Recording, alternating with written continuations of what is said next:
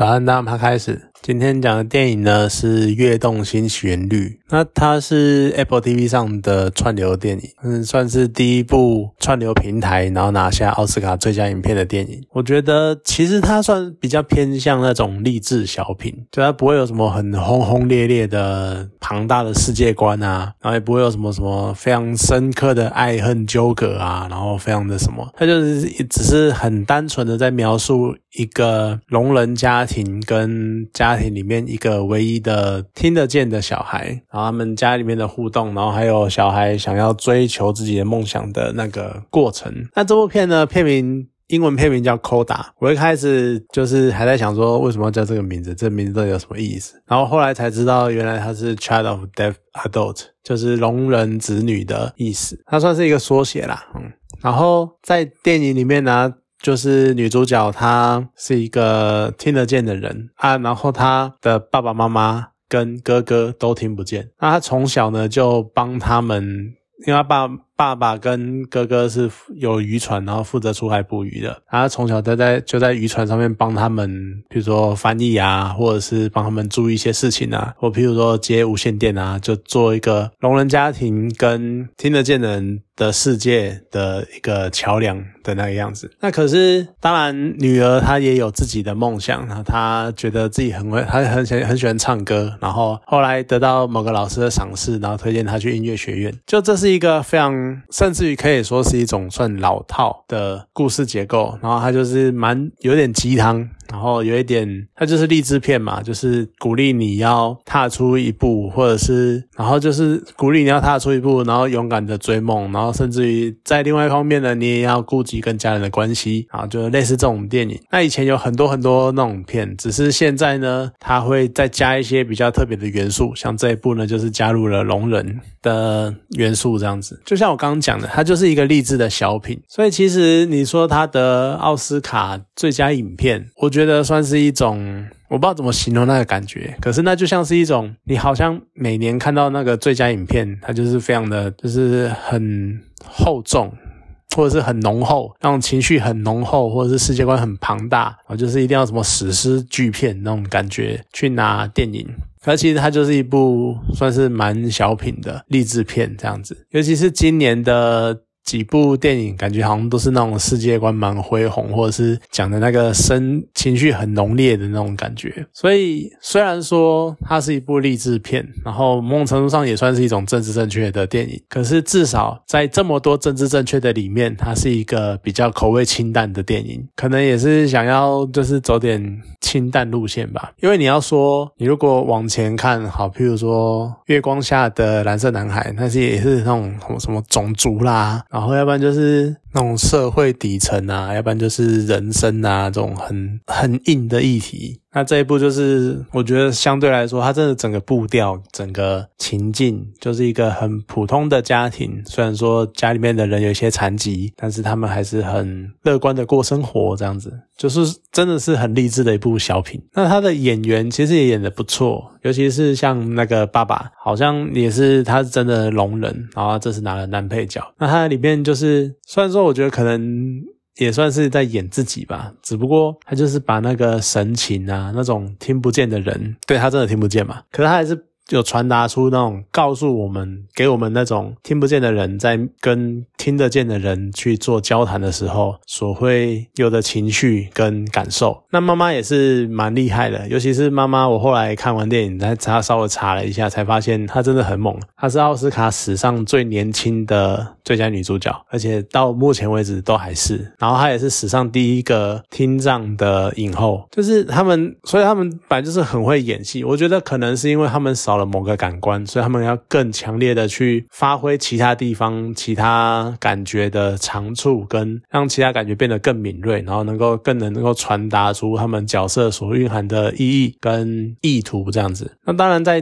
电影里面一定都会说，你看这种电影啊，就是家人有个。uh, 有一个家人，然后想要自己出去闯一闯的这种剧情呢，总会发生一些事情，是家里面的人必须要让他能够留下来，然后跟他一起算是绑住他吧，就是一定会有一些事情想要让他能够留下来照顾家人啊，像这部电影里面就是一样，女儿因为她是家里面唯一听得见的人，所以她要留下来照顾家人啊，当家里面跟外界沟通的桥梁之类的。可是她又想要出去闯，永远都会有这种的情况，然后甚至于有点到情绪勒索的程度，我就觉得说你是家人，你是唯一一个听见的人，你应该要能够留下来帮忙，你应该要留下来帮忙怎么？我们要不然我们怎么办？我们有没有钱请听得见的人？这样子就是那种这种拉扯。里面有一句话我讲的很有，我觉得女主角讲的一句话，我觉得很有意思，印象蛮深刻的。就是妈妈在讲说，因为他们在一些情况好不容易家里面的经济或者是家里面正要开创一番一份一番事业的时候，然后妈妈说你不能在这个时候离开，你应该等到你可以等到对的时间再离开。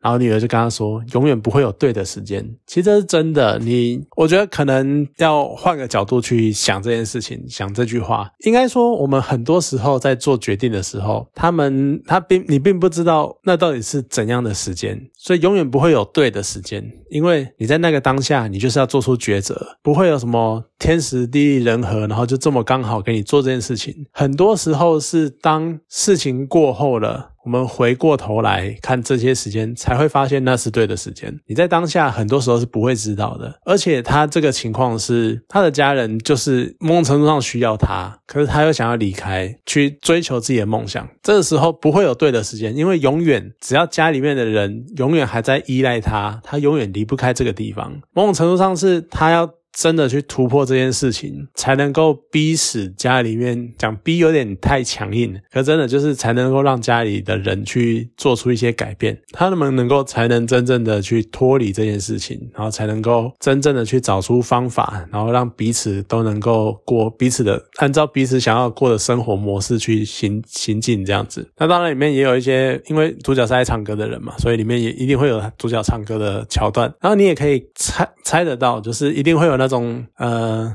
家人原本很反对，但是主角他因为某一次表演什么的，然后让家人大受感动，然后就开始觉得说他应该唱干嘛的。这种桥段你都猜得到。可是我很喜欢这部电影诠释。这些场景的方式，就是他一样有一个主角在公开场合唱歌的片段，然后一样啊，大家就非常的欢呼啊，干嘛？可在这个唱歌的中间呢，整个镜头跟视角变成了爸爸，而听不见，所以那一段状态里面你是完全听不到声音的，然后你只能看到台上的人在那边唱歌。台上女儿在唱歌，然后拍着手，然后唱完了呢，看起来好像是唱完了，然后旁边的人纷纷站起来，好像在拍手在欢呼。你有一种我不知道到底在干嘛，到底是发生了什么事情？但是因为大家好像很厉害，所以我就应该觉得很厉害吗？就是你会怀抱着这种疑惑跟这种感受去。很疑惑的去迎接女儿的回来，这样子，而且可是真正打动爸爸的是什么？是在晚会结束之后，我很喜欢这一段，是晚会结束之后，爸爸在外面，然后看着女儿，然后问他用手语问他。你真的唱歌了吗？你可以唱给我听吗？然后在这个时候呢，女儿开始唱，爸爸用手去扶住女儿的喉咙，去感受那个震动。我很喜欢这种表现的方式，因为那才是真正的有接触音乐，才是真正的有接触女儿。真正擅长的东西，你在礼堂里面，爸爸，你在礼堂里面，爸爸其实根本不知道到底发生了什么事情，不知道女儿到底表演的怎么样。而如果在那个时候，他就因为周围的人很厉害，而周围的人在欢呼，就觉得女儿很厉害，我反而会觉得整个可能等级或者是那个气氛就整个 low 掉了，因为你是看到别人觉得很厉害才很厉害，这不是，这是一种外在的，这是一种附加的。就你的感受来自于其他人感受，但不应该是这样，而是直到他真的亲手或亲自去感受到女儿的音乐，然后才能还真正的认同女儿的实力。我觉得是这个样子会比较具说服力，而且比较好。而且我有趣的是，可能很多人都还是会觉得说啊，又不是又听不到，为什么会就怎么样听歌